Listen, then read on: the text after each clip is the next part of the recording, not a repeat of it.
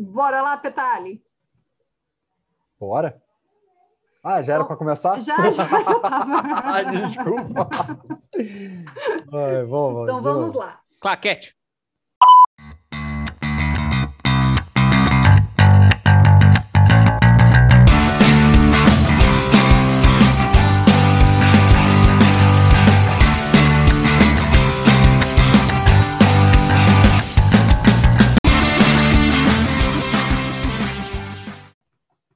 Pessoal, tudo bem? Luciana Nunes aqui novamente, dando continuidade à nossa série de podcasts sobre Interactive Science. E agora, neste momento, eu estou aqui com Antônio Petali, nosso especialista de plantão, que vai nos ajudar com algumas dicas.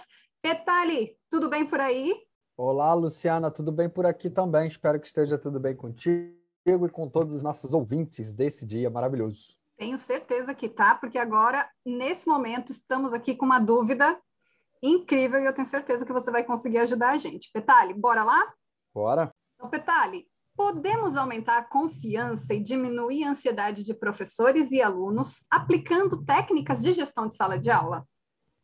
Ah, com certeza sim, Luciana. Existem algumas, algumas ações né, que nós podemos fazer para a gente poder ajudar esses dois aspectos que são de extrema importância para as interações dentro de uma sala de aula, inclusive seja ela presencial, online ou híbrida, inclusive. O que eu estou querendo dizer é que todo o processo, toda a experiência de aprendizagem e todos os objetivos que eu quero atingir com aquela experiência, o quanto mais ela estiver clara, tanto para os alunos quanto para os professores, ambos os, os agentes conseguem diminuir as suas ansiedades. Né? Eu sei o que, é que vai acontecer, como vai acontecer, eu sei o que o, o professor espera de mim, o professor sabe o que esperar dos alunos. Então, esse alinhamento de expectativa acontece de forma mais natural, combinada ali entre os alunos. Eu acredito que isso seja mais útil ainda para os professores que não são especialistas e que podem usar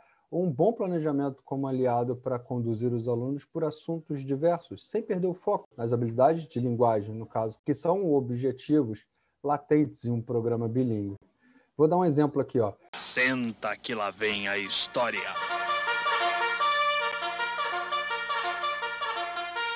Quando eu ensinava química numa escola bilíngue aqui no Rio, eu tinha que garantir que a química fosse o foco maior. E para isso, eu usava o idioma da língua inglesa. Um outro ponto bacana é um planejamento que oferece atividades desafiadoras dentro da, daquilo que o aluno consegue entender. Então, respeitando a idade cognitiva desse aluno.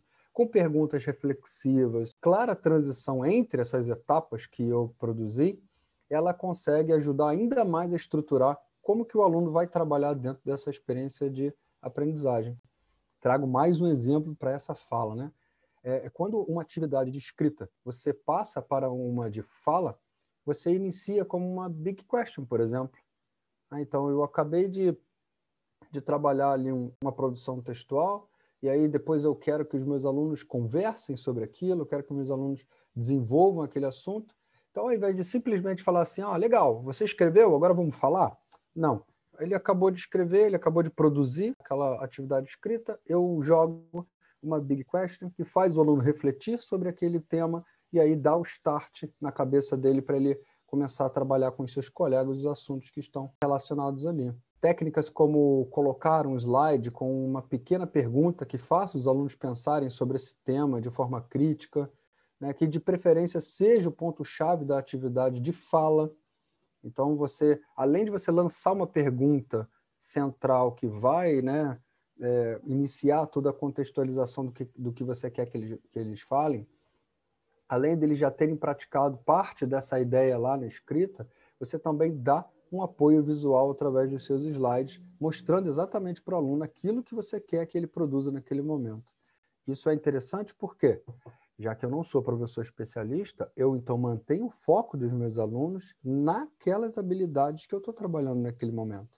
Ligado a isso, nós temos o STT, nesse momento é, que você dá esse protagonismo para os alunos, é, o, o, professor ele percebe que o tempo de fala do aluno ele aumenta.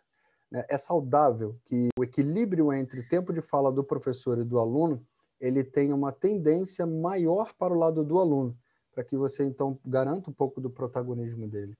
E assim você dá mais foco, você dá mais o desafio fica mais significativo para ele. Então a possibilidade dele deixar a mente fluir para outras perguntas e te deixar numa saia justa, ela fica menor é, para o professor.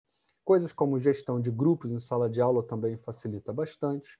Né? Então, você tem um aluno sozinho, um aluno com um aluno, né? uma dupla, um, um trio, um quarteto. Então, isso também são estratégias de gestão de sala de aula em que você dá os desafios, os alunos entendem o desafio e vão atrás da resolução daquela situação, problema ou daquele desafio. Challenge accepted. Is that gonna focus for me? Uh, focus. Focus. Qual é o foco aí? Você dá a atividade para que o aluno exerça essa atividade e ele não não deixa a mente dele fluir, né? Se abrir muito para fazer muitas outras perguntas que estão até mesmo fora do contexto ali te deixa né, um pouco desconfortável com isso. Deixa Sim. eu te fazer uma pergunta. Durante as nossas discussões aqui de bastidores, você mencionou uma estratégia de planejamento de aula, né? uhum. né? Você pode contar para a gente um pouquinho sobre essa, esse tipo diferentão de planejamento de aula? Esse planejamento, Luciana, é um nome que muita gente já conhece, sabe? O SMART, ele é um acrônimo que significa específico, mensurável, atingível, relevante e temporal. E só para você entender como que isso ficaria dentro de um planejamento, o meu planejamento ele é específico quando professores e alunos precisam entender exatamente o que está sendo tratado naquela experiência de aprendizagem. Específico no conteúdo, específico nas tarefas, no, nos momentos né, de, de atividades dentro da experiência de aprendizagem que eu produzi. Um planejamento mensurável, que professores e alunos consigam medir o quanto eles estão atingindo de aprendizagem durante o processo. Coloco metas ou objetivos de aprendizagem que sejam atingíveis. Não basta ser mensurável, ele também tem que ser atingível. Né? Não adianta eu colocar um objetivo de aprendizagem para uma criança de 7 anos, para um adolescente que esteja muito além da idade cognitiva que ele tem, né?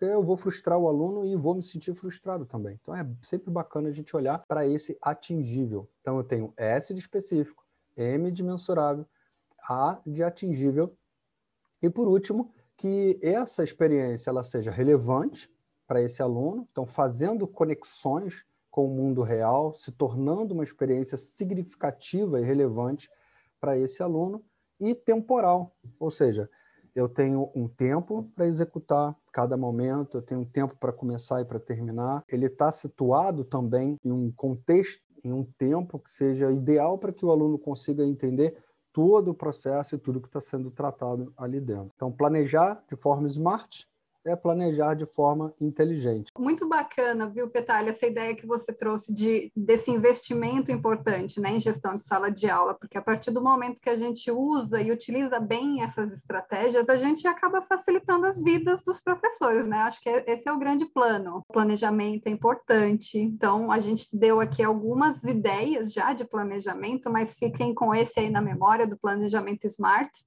E só para a gente finalizar, o Petali também comentou sobre uma sigla que a gente tem, que é o STT, Student Talking Time, que a gente sempre precisa pensar nesse equilíbrio entre o tempo de fala do aluno, né, o STT, e o TTT, que é o Teacher Talking Time, então o tempo de fala do professor. Então, se a gente tem ali um, um planejamento adequado, com boas estratégias, a gente consegue trabalhar esse tempo de fala e dar oportunidades de fala para o nosso aluno. É isso aí, né? Maravilhoso, Luciana, muito bom. Petali, muitíssimo obrigada. Obrigada por compartilhar suas ideias com a gente. E, pessoal, até a próxima. Muito obrigada por ficar aqui com a gente. Tchau, tchau. Obrigado, Luciana. Tchau, tchau, pessoal. Até a próxima.